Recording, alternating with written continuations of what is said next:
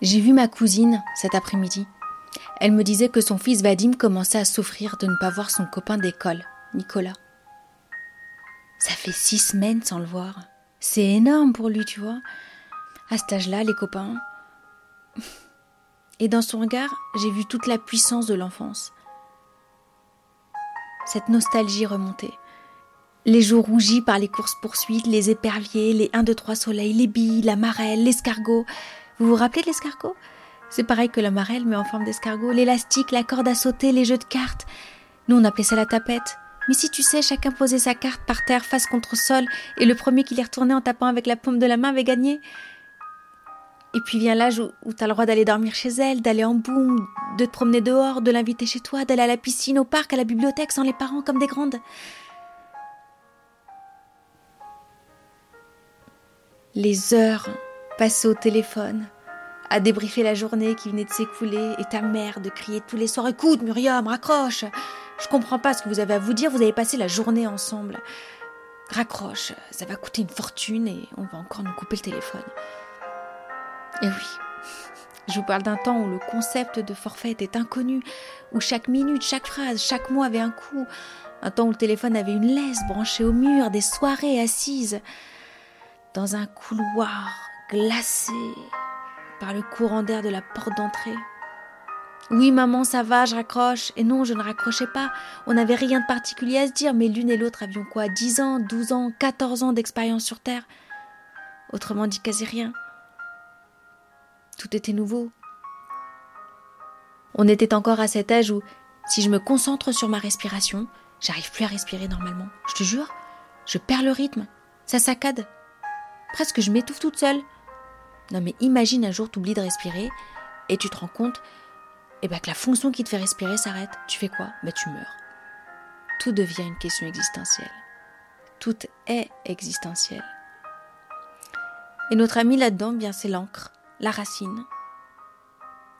Elle et moi, ça fait quatre pattes, quatre épaules, quatre bras, pour partager ses pensées, ses faiblesses, ses colères, ses maladresses, ses réflexes ses ambiguïtés, ses revanches, ses peurs, ses premiers pas dans la vie.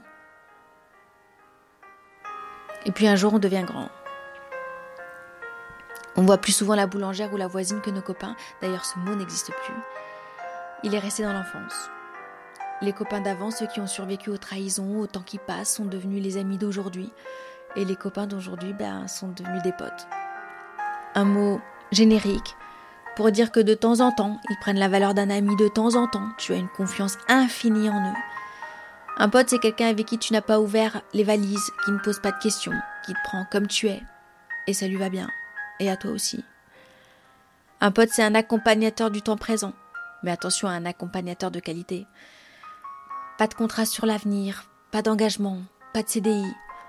Le pote, c'est le meilleur produit du libéralisme. C'est l'ami par intermittence. Pratique sauf les jours de doute. Parce que lui, il ne te dira pas Tu sais pourquoi tu réagis comme ça? Tu sais ce que ça me rappelle? Bah tu vois ça Ça ne m'étonne pas. Je vais te dire pourquoi. Parce que pour dire ce genre de choses, il faut partager les mêmes archives. Il faut avoir grandi ensemble. Il faut avoir été témoin d'expériences, de ruptures, de trahisons, d'épreuves tout ce qu'on devient peu à peu incapable de partager, parfois même de, de faire remonter. C'est comme si cet ami avait sorti sa lampe torche magique et que dans l'obscurité il t'avait montré regarde.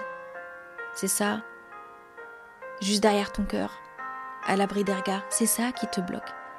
C'est ça qui ne va pas. Mais t'inquiète pas, parce que là, entre ta tête et ton bras, tu as appris ça, et tu connais ça. Donc tu t'en sortiras.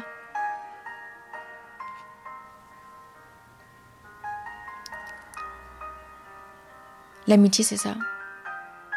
Et c'est probablement l'une des plus belles choses au monde. Petit, ce sont tous ces livres qu'on écrit. Et puis plus grand, c'est la bibliothèque où on puise. Vadim, je comprends ton désarroi. Six ans, c'est l'âge où on comprend que ce n'est plus avec les parents qu'on se construit, mais avec les copains. Je ne peux pas te dire d'être patient, parce que ça, c'est un truc de grand. Je peux juste te dire, euh, 6 ans, le bel âge.